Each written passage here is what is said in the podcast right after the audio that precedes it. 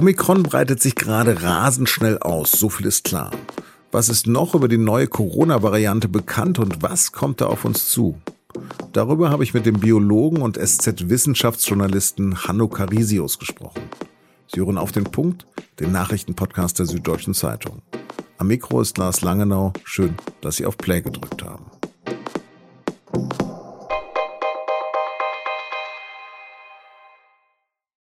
Eat, Drink, Dance. So wirbt das Restaurant Luise in Oslo in seinem Internetauftritt für sich. Es ist ein Restaurant mit norwegischer Küche, das auf seiner Karte Meeresfrüchte anpreist, kredenzt mit biologischen und lokalen Zutaten. Ein idealer Ort zum Feiern direkt am Fjord, auch für geschlossene Gesellschaften. Inzwischen aber ist Luise zum weltweit beobachteten Forschungsobjekt geworden. Nicht etwa wegen seiner Küche, also der Zitat perfekten Balance zwischen traditionellen klassischen Gerichten und modernen Interpretationen, wie es auf der Webseite des Restaurants heißt, sondern wegen einer Weihnachtsfeier vor mehr als drei Wochen. Denn die ist zum Superspreader-Event geworden. Die Fakten. In einem abgetrennten Raum haben dort 117 Angestellte eines norwegischen Energieunternehmens gegessen, getrunken und wohl auch getanzt. Doch eigentlich haben sie alles richtig gemacht. Fast alle Gäste waren doppelt geimpft und alle hatten vor der Firmenfeier noch einen Antigen-Schnelltest gemacht.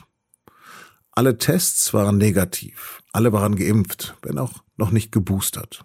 Was zur Hölle sollte da noch passieren? Doch kurz nach der Feier meldeten einige Teilnehmer typische Symptome, also Husten, Schnupfen, Abgeschlagenheit und Fieber. Nach vier Tagen dann wurden alle Partygäste in Quarantäne geschickt. Kurze Zeit später stand fest, 81 der 117 Feiernden hatten sich mit Corona infiziert. 66 von ihnen mit Omikron. Das hat eine Studie im Auftrag des norwegischen Gesundheitsministeriums ergeben. Angesteckt hatten sie sich wohl alle von einer Person. Und die war erst zwei Tage vor der Party aus Südafrika zurückgekommen und hat dann offenbar ahnungslos, weil symptomfrei, die anderen mit der Mutante angesteckt. Bei weiteren 15 Personen, die ebenfalls positiv getestet wurden, ist bis heute unklar, mit welcher Variante sie sich infiziert haben. Jedenfalls hat laut offiziellen norwegischen Angaben niemand gegen geltende Regeln verstoßen. Im Durchschnitt waren die Gäste jung, erst 36 Jahre alt, der älteste Teilnehmer 61. Niemand hatte in der Folge schwere Symptome oder musste ins Krankenhaus. Inzwischen aber führt Omikron zu krassen Fallzahlen in Großbritannien und Dänemark und breitet sich in rasender Geschwindigkeit immer weiter aus. Können wir hier die Ausbreitung noch abbremsen? Das habe ich meinen Kollegen Hanno Carisius gefragt. Hanno, ich habe in der Zeitung letztens ein FAQ darüber gelesen, was wir wissen über die neue Variante. Und ähm, ehrlich gesagt, da war viel Text da, aber so ganz genau weiß ich bis heute nicht, was wir darüber wissen. Was wissen wir denn darüber?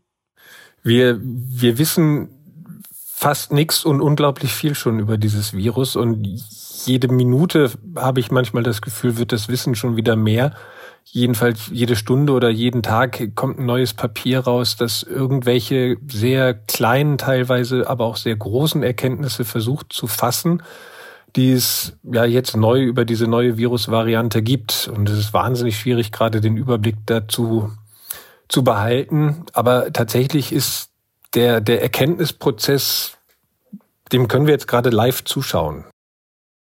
Also was ich bislang mitbekommen habe, ist die neue Virusvariante ist längst auch in Deutschland. Sie ist viel ansteckender als andere Varianten und wird eine fünfte Corona-Welle auslösen. Und doppelte Impfungen helfen, schwere Verläufe zu verhindern. Ist das alles richtig? Wir wissen noch nicht, wie viel ansteckender diese Variante ist. Die Schätzungen sind von ein bisschen ansteckender als Delta zu sehr viel ansteckender als Delta. Genau lässt sich das momentan noch nicht sagen, weil sich das Virus zwar in sehr vielen Ländern sehr, sehr schnell ausbreitet, aber äh, die Länder nicht gut miteinander vergleichbar sind, weil unterschiedlich viele Menschen vorher schon mal infiziert waren mit dem Coronavirus oder sehr unterschiedlich viele Menschen bereits geimpft sind. Und all das hat den Einfluss darauf, wie sich das Virus verbreitet. Welchen Schutz bietet denn die dritte Impfung, das Boostern? Ein Schutz vor Infektionen bieten zwei Impfungen fast gar nicht. Und da kommt es ein bisschen auf die Impfstoffe drauf an, welche man bekommen hat. Aber wenn die Impfung länger als drei Monate zurückliegt, da ist der Schutz vor Infektionen mit Omikron schon sehr, sehr gering geworden.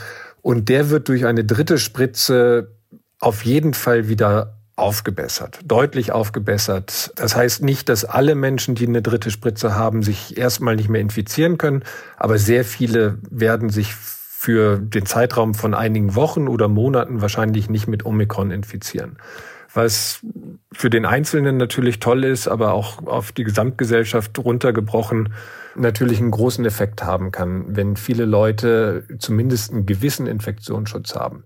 Wann hast du das erste Mal von Omikron erfahren? Die ersten Nachrichten kamen Ende November aus Südafrika über diese neue Virusvariante und dann wurde ja sehr, sehr schnell reagiert von der WHO. Die hat zwei oder drei Tage nach Bekanntwerden der ersten Virussequenzen schon gesagt, oha, da sind so viele Veränderungen drin.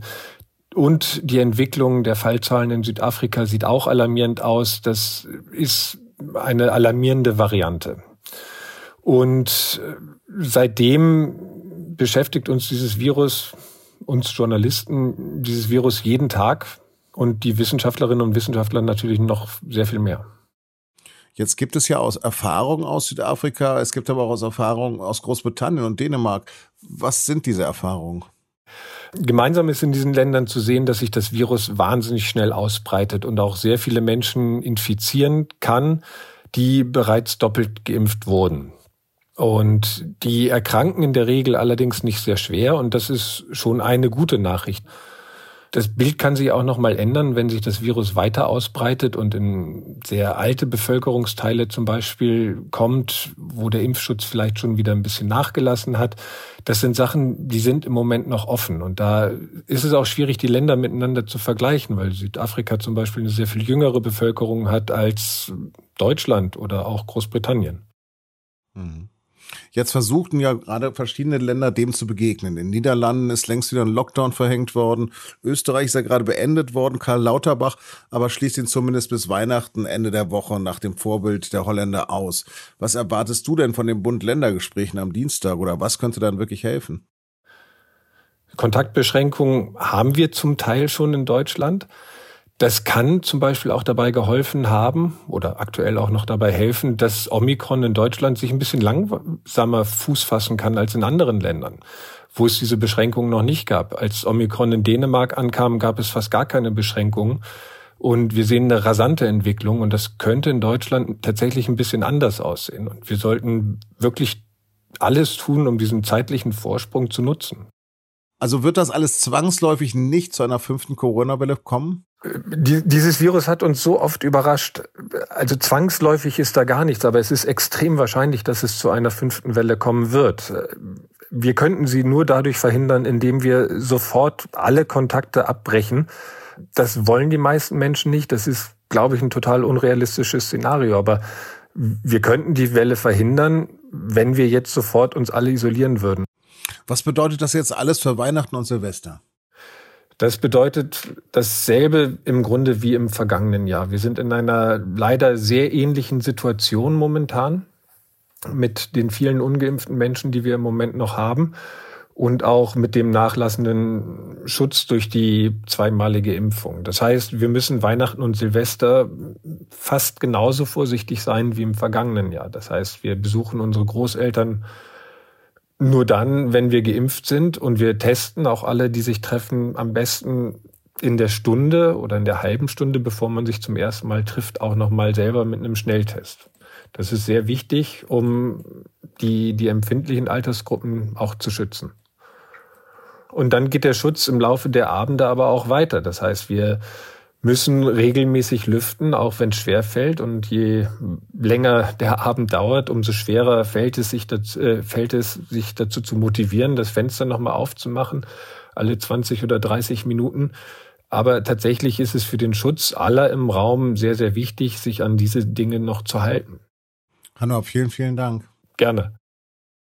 Nach dem Gespräch schickte Hanno noch hinterher, dass es mit jedem Tag warten umso schwieriger wird, das Virus noch zu bremsen. Dazu passt, dass ab dem 28. Dezember private Treffen draußen und drin auch von Geimpften und Genesenen nur noch mit maximal zehn Personen erlaubt sein sollen. Das geht aus dem Entwurf einer ersten Beschlussvorlage des Bund-Länder-Treffens am Dienstag hervor.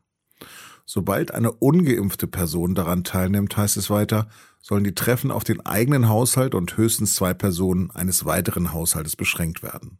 Und jetzt noch weitere Nachrichten. Es gibt jetzt auch einen Impfstoff für Menschen, die bei dem mRNA-Stoffen skeptisch waren. Die Europäische Arzneimittelagentur EMA hat für Nuvaxovid eine bedingte Zulassung empfohlen. Das Produkt des US-Herstellers Novavax wird der fünfte in der EU zugelassene Impfstoff sein. Übrigens leiden rund 40 Prozent derjenigen, die sich mit dem Coronavirus infiziert haben, unter Long-Covid.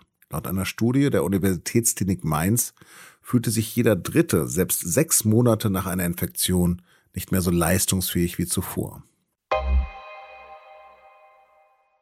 Der Volkswirt Joachim Nagel soll neuer Präsident der Deutschen Bundesbank werden. Kanzler Scholz und Finanzminister Lindner haben den 55-Jährigen für die Nachfolge von Jens Weidmann vorgeschlagen. Die Besetzung muss vom Kabinett am Mittwoch noch formell beschlossen werden. Das SPD-Mitglied Nagel hat bereits im Vorstand der Bundesbank, bei der Förderbank KfW und zuletzt bei der Bank für internationalen Zahlungsausgleich gearbeitet.